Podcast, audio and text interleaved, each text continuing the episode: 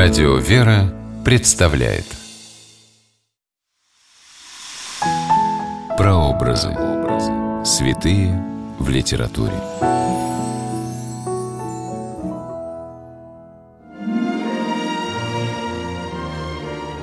Первая из десяти заповедей, которые Бог через пророка Моисея дал еврейскому народу, звучит так «Я Господь Бог твой, да не будет у тебя других богов». В истории есть немало примеров, когда праведники соблюдали эту заповедь ценой своей жизни. Здравствуйте! С вами писатель Ольга Клюкина с программой «Прообразы.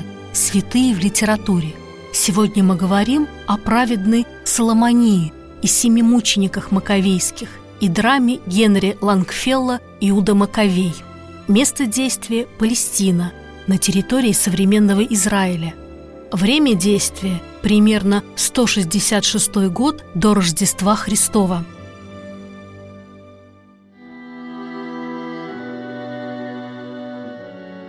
За 200 лет до Рождества Христова Палестина была завоевана Сирией.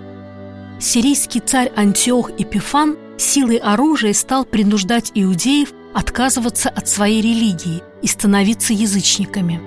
Однажды были схвачены и приведены на суд к царю Антиоху семь братьев – Авим, Антонин, Гурий, Елеазар, Евсивон, Алим и Маркел, и с ними их мать Соломония. Их стали заставлять принести жертвы языческим богам. Однако братья согласились лучше умереть мученической смертью, нежели нарушить заповеди Божьи. Их стали подвергать жестоким пыткам, но они были непреклонны. Соломония благословила сыновей на подвиг во имя веры и сама стала готовиться к смерти. Вот как звучит ее монолог в драме Генри Лангфелла «Иуда Маковей». «Не унывай, о сердце, не разбейся, пока они, семь сыновей моих, еще живут. Когда ж не станет милых, умри и ты». И пусть моя душа, разбитая страданиями, из тела летит скорей. О, дети дорогие! Тот самый Бог, что создал небеса и здешний мир, и есть всего начало, всему конец. Дыхание и жизнь вложил и в вас, и ныне хочет снова их взять к себе. Я не ропщу, о нет, благодарю Тебя за то, Всевышний, что Ты меня и сыновей моих достойными признал мучений ради Тебя, Господь, закона Твоего и за грехи Израиля потомков. Один за другим принимали смерть братья Маковеи. Даже враги были изумлены мужеством юношей. И вот перед судом предстал последний из сыновей Соломонии. Царь Антиох пораженный красотой юноши, стал уговаривать его пойти на службу во дворец, сулил ему всевозможные почести и богатства, разумеется, с одним условием – отказаться от своей веры. Молодой человек не соглашался, и тогда царь позвал Соломонию, чтобы она сама на эту тему поговорила с сыном. Соломония убеждает юношу не соблазняться на уговоры царя и сохранить верность Богу, как это сделали его старшие братья. Будь душою, как братья, тверд. Взгляни на небеса над головой твоей. Взгляни на землю под нашими ногами и подумай, что все это Всевышний сотворил из ничего, и точно так же создан им человек.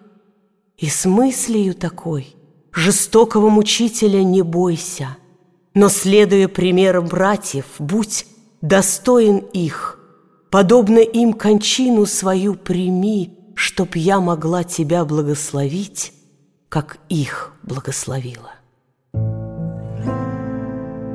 Младший из сыновей Соломонии, а вслед за ним и она сама, приняли смерть за веру.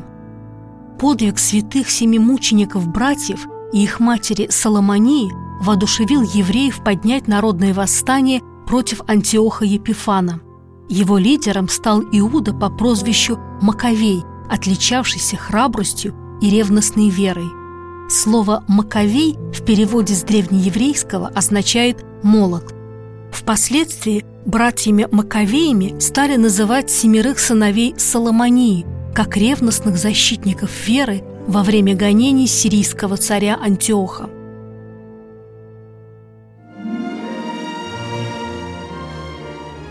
Героическая борьба евреев за право исповедовать религию предков вдохновила американского писателя XIX века Генри Уотсворда Лангфелла на создание драмы «Иуда Маковей». Одним из главных действующих лиц этой пьесы стала праведная Соломония, мать семи святых мучеников Маковеев. С вами была Ольга Клюкина. До новых встреч в авторской программе «Прообразы. Святые в литературе».